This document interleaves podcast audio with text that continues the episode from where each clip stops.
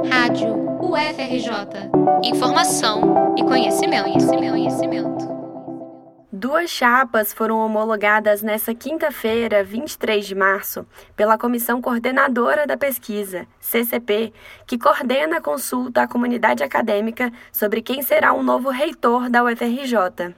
A Chapa 10, o FRJ para Todos, Autonomia, Inclusão e Inovação, é encabeçada pelo infectologista Roberto Medronho, professor da Faculdade de Medicina, tendo como candidata a vice Cássia Turci, professora do Instituto de Química. A Chapa 20, Redesenhando a UFRJ, Democracia, Autonomia e Diversidade, é liderada por Vantuil Pereira, professor associado do Núcleo de Estudos de Políticas Públicas em Direitos Humanos, Sueli Souza de Almeida, UNEP-DH, com a candidata a vice Kátia Walter, professora adjunta da Escola de Educação Física e de Esportos.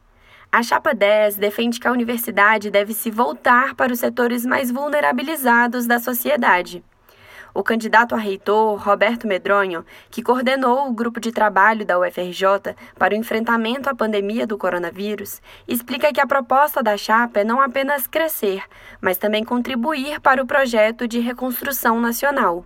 O foco da campanha é aprimorar a implementação de cotas para discentes e também docentes, e investir na equidade de gênero em todos os níveis da administração.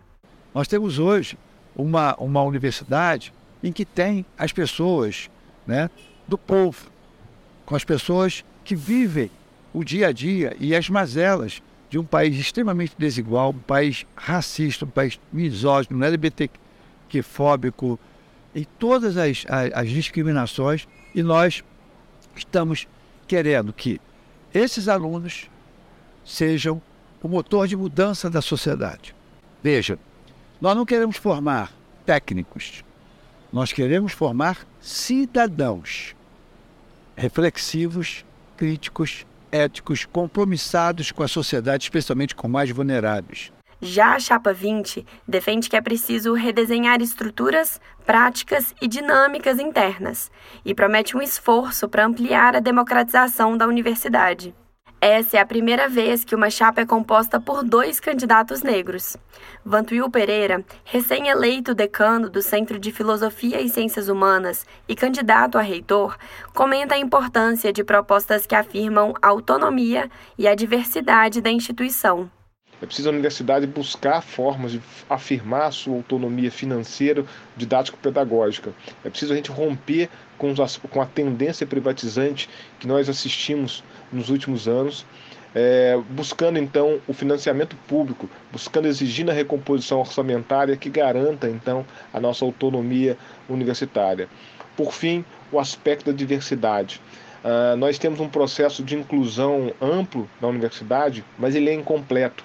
É, cito, por exemplo, a pós-graduação que até hoje não incorporou pessoas travestis e trans nas cotas né, e quilombolas nas cotas.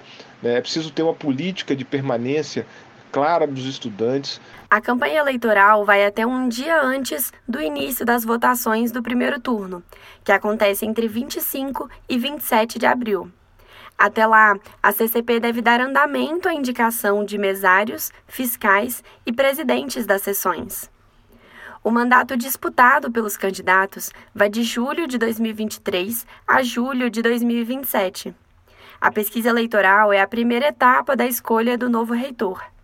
Nessa fase, a comunidade universitária vota nas chapas que estão na disputa estudantes da educação básica acima de 16 anos, estudantes da graduação, docentes e técnicos administrativos e pesquisadores vinculados ao programa institucional de pós-doutorado podem participar. Professores eméritos, alunos da pós-graduação e da graduação à distância também votam e vão poder utilizar pela primeira vez o FRJ e Voting System uma ferramenta que permite a participação na eleição por meio da internet. O restante da comunidade universitária seguirá utilizando as urnas eletrônicas cedidas pelo Tribunal Regional Eleitoral do Rio de Janeiro. Nas próximas etapas, após o resultado da pesquisa, uma lista tríplice é elaborada pelo Colégio Eleitoral e enviada ao Ministério da Educação. Em seguida, o MEC analisa os nomes e nomeia o reitor.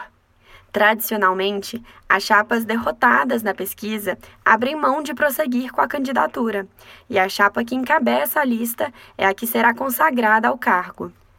Com colaboração de Davi Maia e Júlia Canato, informações do Conexão UFRJ, reportagem de Letícia Pires para a Rádio UFRJ.